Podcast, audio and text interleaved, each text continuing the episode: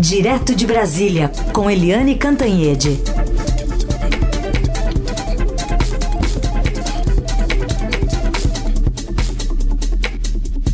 Oi, Eliane, bom dia.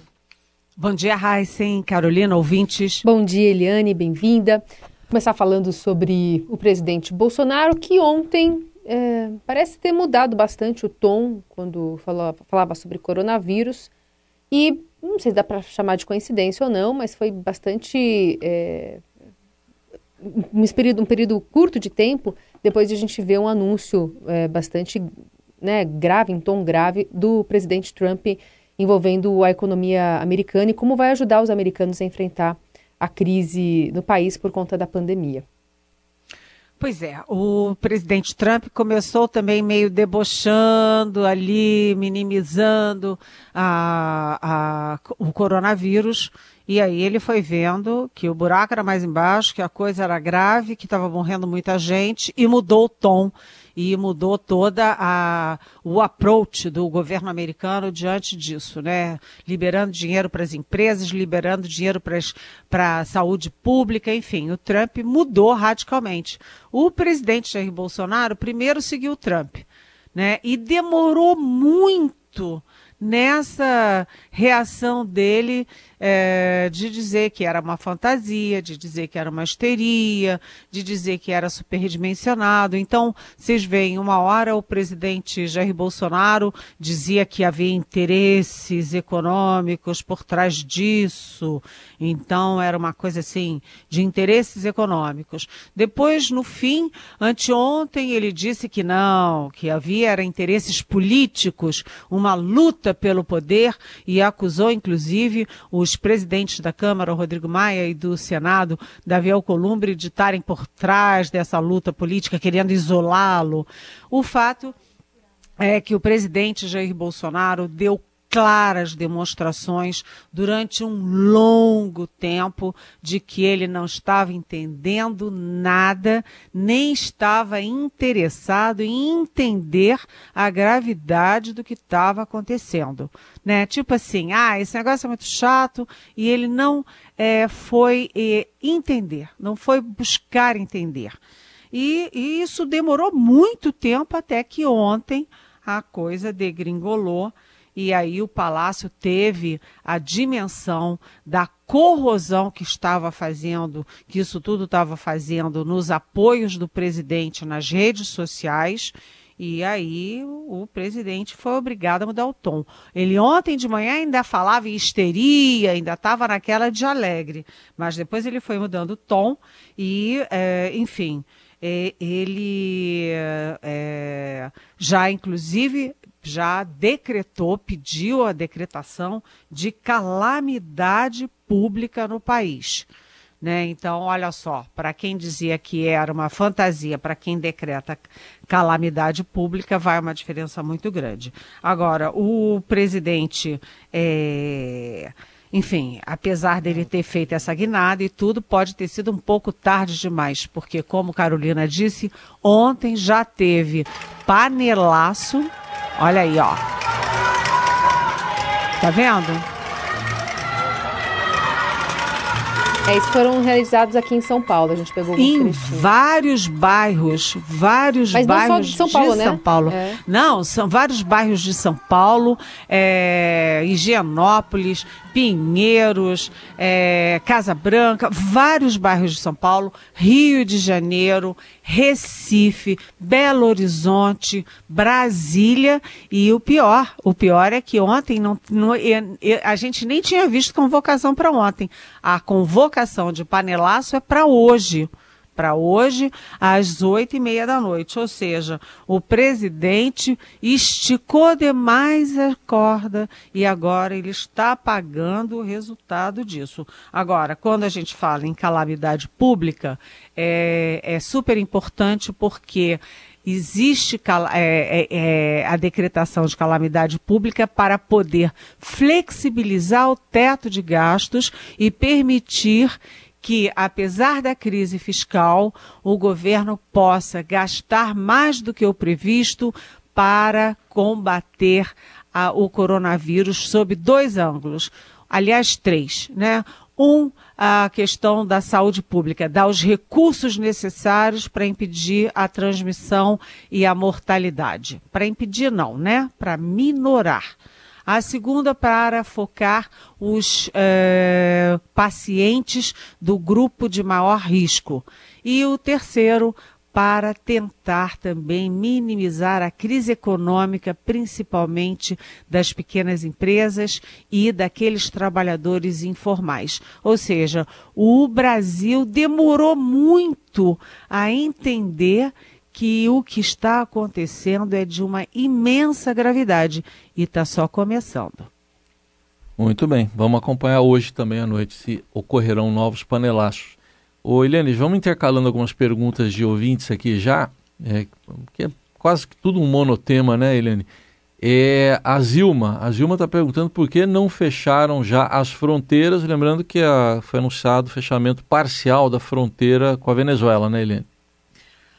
Zilma, é, a questão de fechar a fronteira, as fronteiras aqui no Brasil, é uma questão assim que você vai perder muita energia para pouco efeito porque você é, fechar a fronteira terrestre, a gente sabe que a fronteira brasileira é imensa, né, que a gente não consegue nem controlar a entrada de armas, de drogas, de pessoas pela fronteira, então você ia ter que usar é, muita força é, militar, muita energia no momento em que você precisa dessas energias para combater o vírus aqui dentro. É, segundo, fechar voo para quê?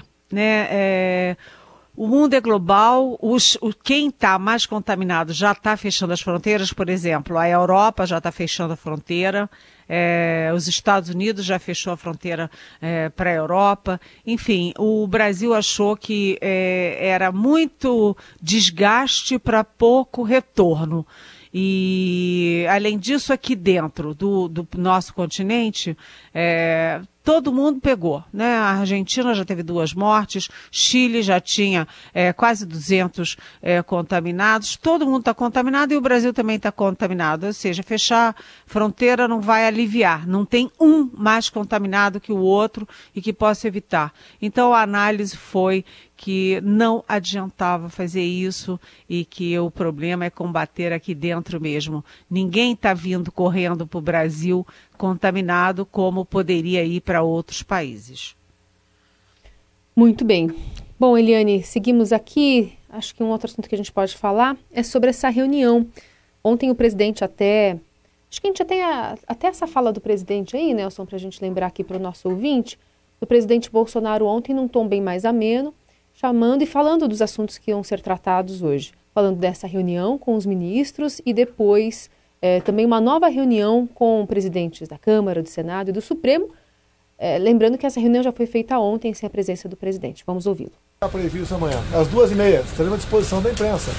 Todos os meus ministros vamos fazer uma breve explanação e está sendo costurado agora, já foi conversado, alguns, alguns, algumas autoridades já foram contacadas, no total aí são comigo meia dúzia. Às oito e meia da noite, está à disposição de vocês também darmos uma coletiva. Eu, é o ministro Toffoli, é o José Múcio, do TCU, é o senhor Augusto Aras, o PGR, e mais é, Davi Alcolumbre e Rodrigo Maia. Para gente demonstrar a todos vocês que estamos unidos né, para combater um bom combate numa causa comum. Ô Helene, essa reunião é na hora do panelaço, né? É, pois é, exatamente. O presidente marcou uma reuni a reunião dos ministros às duas e meia da tarde. Então, todos os ministros à disposição ele quer mostrar que está assumindo o comando da situação. Imagina agora, né? Depois da, do, do caldo entornado, de todo mundo já ter feito as reuniões todas, agora ele vai tentar assumir, até porque ele anda, né? Eu detesto fofoca, gente, mas parece que ele anda com uma ciumeira aí do protagonismo do ministro eh, da Saúde, do Luiz Henrique Mandetta, então ele vai chegar lá, vai dar uma cultura cotovelada no Mandetta e assumir ali a primeira fila da foto da reunião. E está é, marcada marcada não. Vamos mudar esse, essa expressão. Está prevista ah, uma reunião dos três poderes para as oito e meia da noite, justamente na hora do panelaço, como lembrou a Carolina, mas isso não está na agenda do presidente que foi distribuída ontem à noite. Além disso, o Rodrigo Maia, hoje em entrevista ao Estadão, ele manda o presidente, aspas, parar com besteira parar com besteira. Diz que o Bolsonaro arruma inimigo para arranjar conflito e ele só sabe fazer arrumar inimigo e arrumar conflito. E então a coisa não está muito boa entre os, o legislativo e o executivo, mas evidentemente o Rodrigo Maia já tinha estendido aí uma bandeira branca, o Bolsonaro ontem finalmente também estendeu, porque, na verdade, a crise não é de uma pessoa e uma, não é, ao contrário do que dizia o presidente, uma questão política, é uma questão de sobrevivência. Então, é, é, possível que tenha essa reunião, sim, dos três poderes, mais a Procuradoria-Geral da República, o Tribunal de Contas da União, para mostrar o que, que o Brasil está fazendo. Né? Então, é, uma das coisas, por exemplo, que está sendo estudada e que é importante é um vale é, de ajuda, uma, um vale coronavírus, como está sendo chamado, para os trabalhadores informais, porque nessas horas os trabalhadores informais não têm seguro-desemprego, não têm INSS, não tem nada. Eles ficam sem absolutamente nada numa hora em que é, enfim, é, é, dramático, né? Isso é dramático. São famílias inteiras que correm o risco não apenas de pegar doença, como de perder emprego, perder renda e não ter como sobreviver. Então, é, é, são questões que os três poderes têm que enfrentar juntos. E é uma pena que, nesta hora, seja Jair Bolsonaro o presidente da República que demora a entender as coisas, demora a dar importância ao que é realmente importante. Mas, enfim. Vamos ver se os outros poderes dão jeito nisso, como já tem dado, porque tem tido já reuniões é, de, dos três poderes, apesar do presidente da República participação de Eliane Cantanhede, direto de Brasília. Continuamos falando sobre o coronavírus, agora para um lado mais dramático até, que é a confirmação da primeira morte pelo coronavírus aqui em São Paulo. E no meio disso tudo tem ainda autoridades batendo cabeça, né, Eliane? Pois é. É, é inacreditável, né? O, já, você teve a primeira morte de ontem, é, do, do, Brasil inteiro, que foi em São Paulo, mas os números estão muito confusos, gente, muito confusos. Ontem, na entrevista é, coletiva do Ministério da Saúde, para, enfim, fazer o balanço do dia, o ministro Henrique, Luiz Henrique Mandetta, ele falou em 400 casos. Ele falou em 400 casos e depois disse, olha, uma morte é, só, só, até agora é pouco, né? Ele, na expectativa dele, as mortes começariam com menos casos, quer dizer, a proporção de 400 para 1. Só que na hora de dar o balanço não eram 400 eram 290 casos. Depois já tem aí um outro balanço de 350 casos. Ora é 400, ora é 290, ora é 350.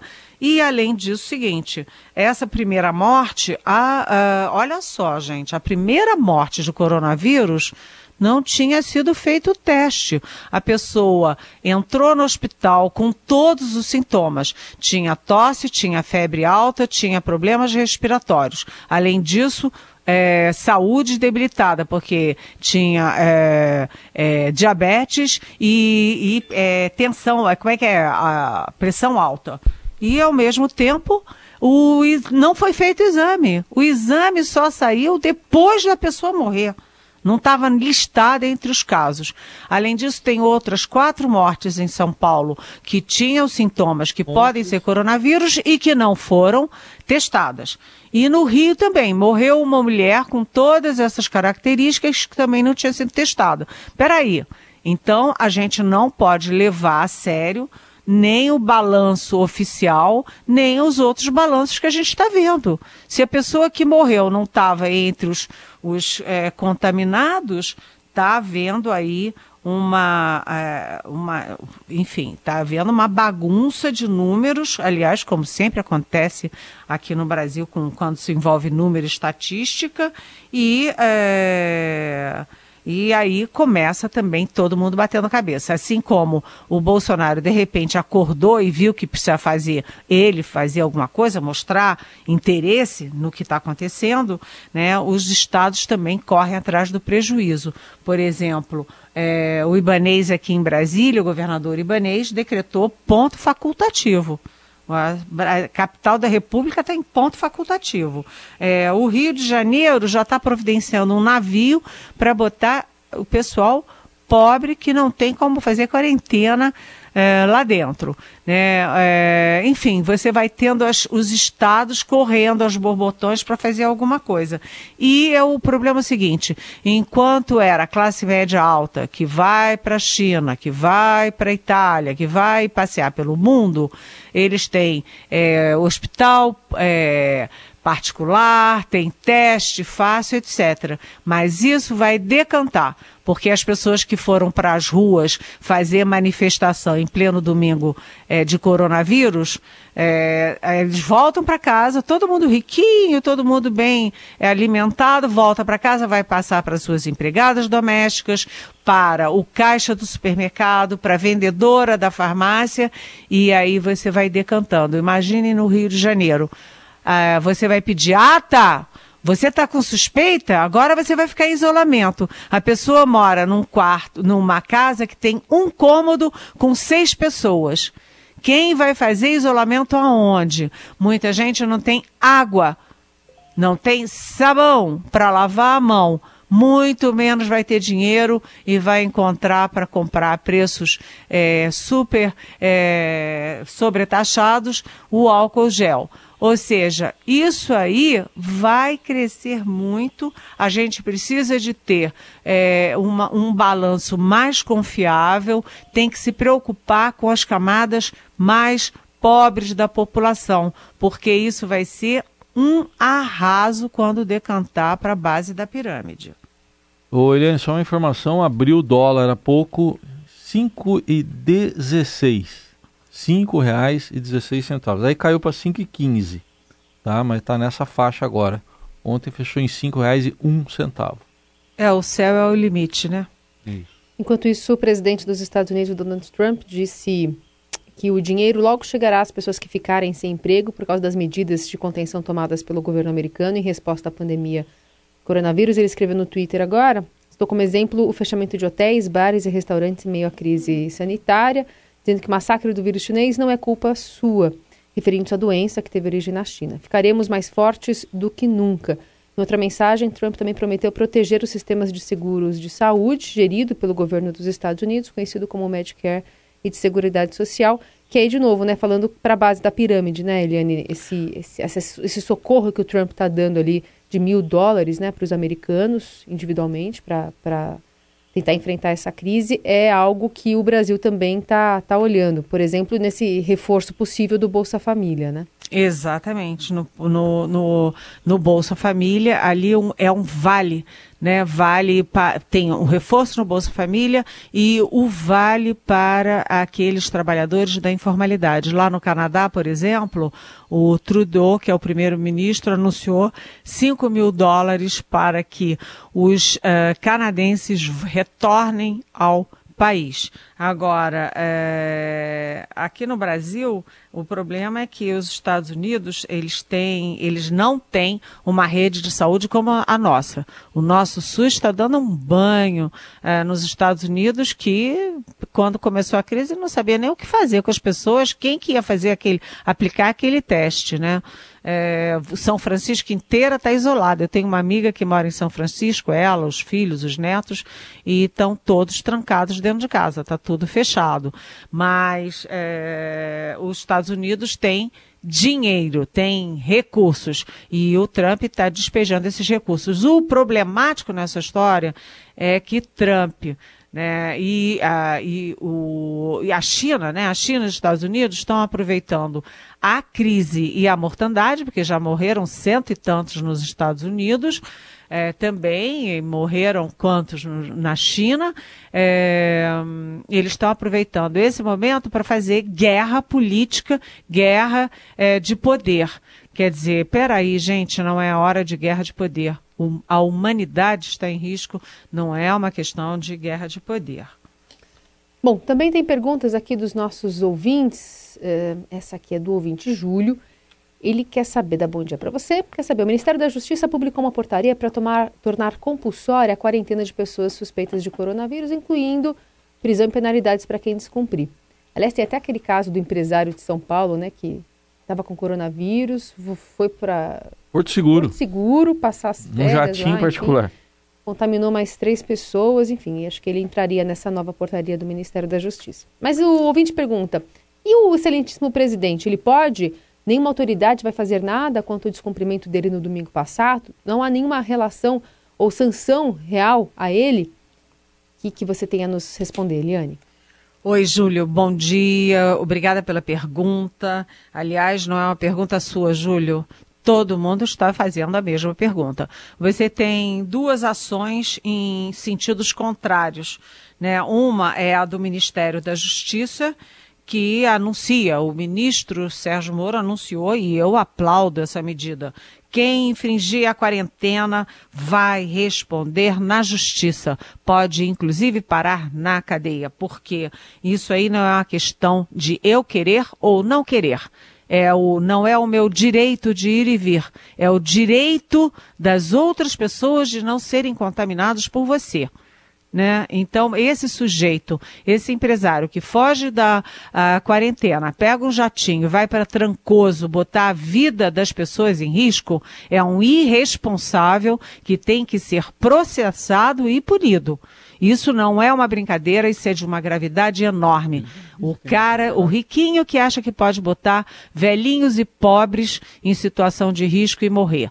Gente, isso é, isso é inacreditável. Do outro lado, há também aí um movimento que, inclusive, é, tem adeptos no, no, Supremo Tribunal Federal, inclusive o ministro Marco Aurélio Melo, dizendo o seguinte: é hora de soltar o grupo de risco, grávidas, idosos e doentes é, das cadeias, desde que tenham cometido, evidentemente, crimes mais leves. Mas tirar da cadeia, botar em prisão domiciliar, porque senão você vai ter uma mortandade enorme nas cadeias né, e colocando em risco é, grávidas, mulheres, etc, etc.